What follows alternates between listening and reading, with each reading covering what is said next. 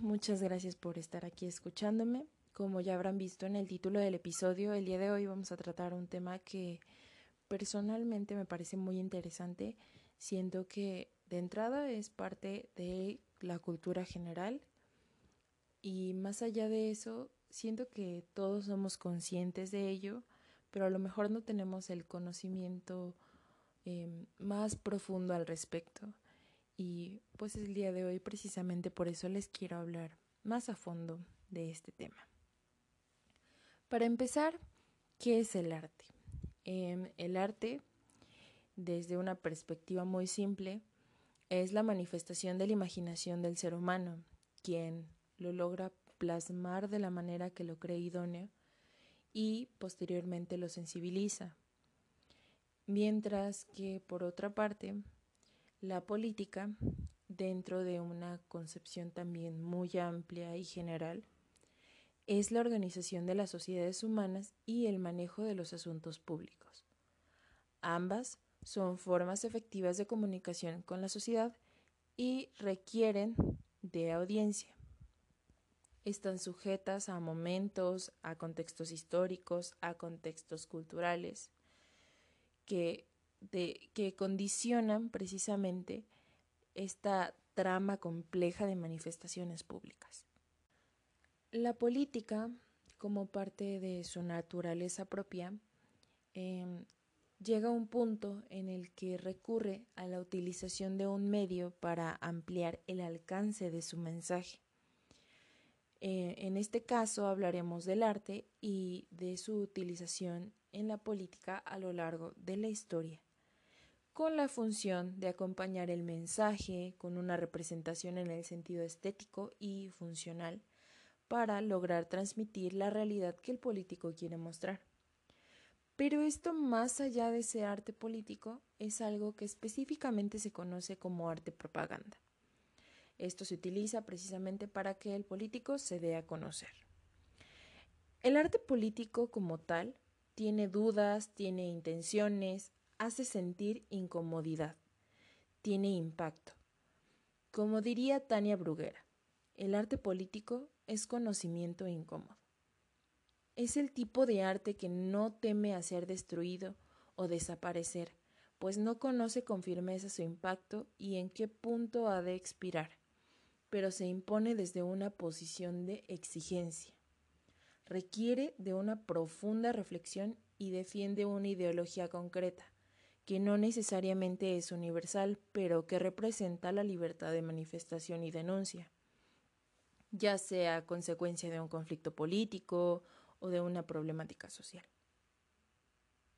El día de hoy les tengo un par de ejemplos de la bilateralidad existente entre estos dos tipos de arte y el primero es el caso de la exposición alemana y la exposición del arte degenerado.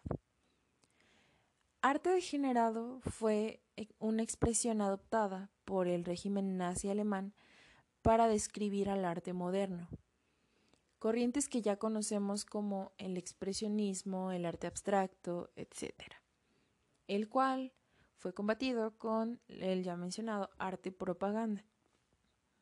Pero los voy a poner en contexto antes de llegar a esa parte.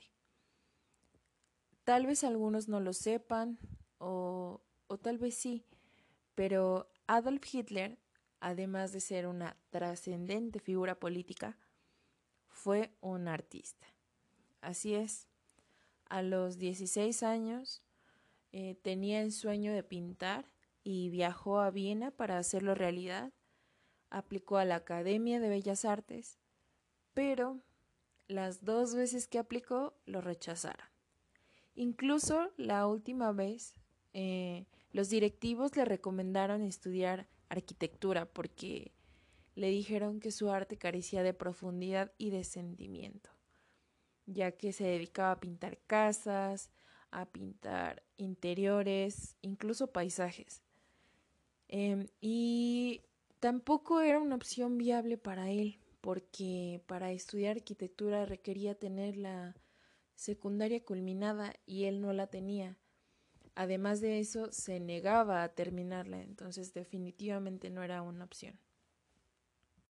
Más adelante se dedica a vender informalmente su arte únicamente para sobrevivir y para poder solventar sus gastos, hasta que llegamos a 1914, ocurre la Primera Guerra Mundial y él se ofrece como voluntario. Aún en su tiempo libre em, se dedicaba a dibujar, pero ya solamente era un hobby. Pero ¿qué es lo que ocurre cuando Alemania es derrotada? Hitler automáticamente le adjudica la culpa a los alemanes judíos por traicioneros y entonces al, al regresar a Múnich le comienza a interesar todo este ámbito político. Ya sabemos lo que ocurre después. Pero un dato muy curioso de todo esto es que él en algún momento se tomó la libertad de decir que las personas que lo rechazaron en la academia eran judíos y durante la invasión militar que hicieron a Austria en el periodo nazi mandó matar a miembros de la academia. Entonces, ahora ya sabiendo esto, pues podemos saber el origen de su desprecio al arte. Poco después, en 1937, los nazis organizan la exposición de arte posiblemente más importante de la historia, la exposición del arte degenerado, todo aquello que englobaba al arte moderno, y que para ellos resultaba bastante repugnante se propusieron exponer cientos de obras de este tipo para ridiculizarlas y humillar a todo artista que generara arte que no representaba al nacionalismo alemán, posteriormente para acabar con ellos. Entre estos pintores actualmente se encuentran algunos bastante reconocidos como Paul Klee, Kandinsky, Beckmann Emil Nold, entre otros que actualmente forman parte de museos sumamente importantes. El lugar en el que se llevaba a cabo esta exposición em, también era un edificio desastroso, carente de presentación, sucio, lleno de pinturas sin marco, frases insultantes pintadas en las paredes, incluso utilizaron fotografías de gente con malformaciones para querer humillar a los artistas.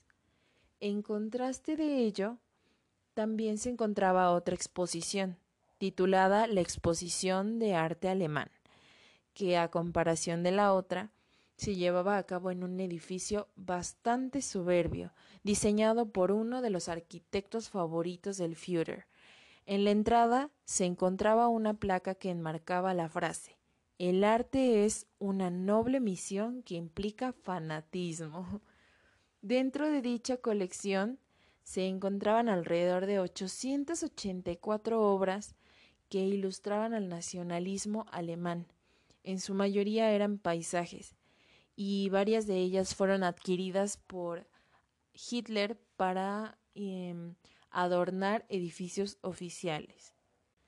Ambos edificios se encontraban casi enfrente uno del otro, y esto pues con el propósito de jugar con la mente de los espectadores e intentar hacerlos diferenciar de lo que era arte y lo que no lo era.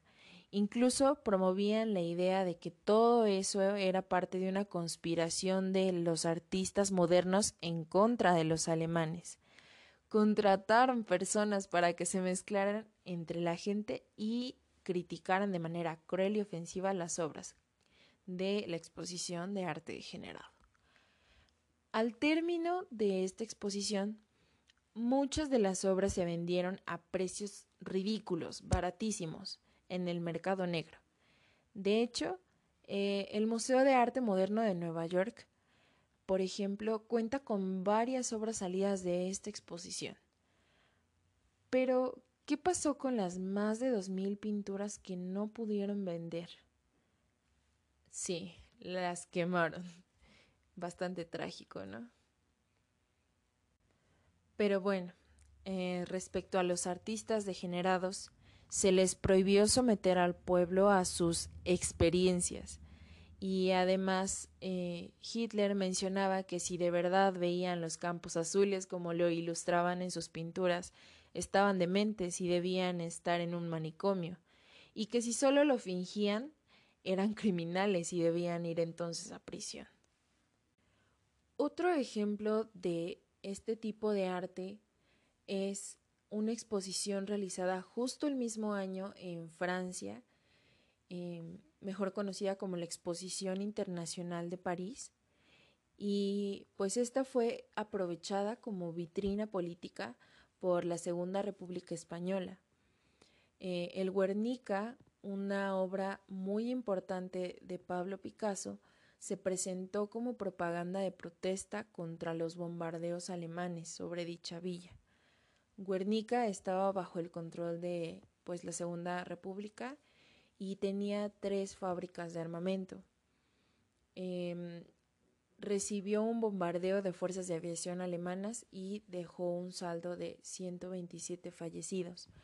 Por lo tanto, despertó la reacción popular y repercutió en la opinión pública internacional. Como no, se habrán podido dar cuenta, el primer ejemplo eh, es de cómo es que la política suele recurrir a prácticas artísticas para aumentar la efectividad de su mensaje. Pero el segundo es de cómo el artista hace uso de su obra para ilustrar de forma más o menos explícita alguna tendencia política o algún acontecimiento político actual. Que siendo honestos, eh, el artista tiene ventaja en este caso, pues se encuentra con un amplio espectro de posibilidades con las cuales puede llegar a transformar la realidad en un mensaje estético en realidad, una obra artística no hace nada más que responder a un contexto temporal y político, al mismo tiempo que conserva su valor artístico y logra despertar sensaciones en el espectador. Los ejemplos de estos son múltiples, la Capilla Sixtina, la Divina Comedia, entre otras más, que al final de cuentas forman parte de la necesidad de una representación de la realidad circunstancial y la vinculación cambiante pero constante de la política y el arte.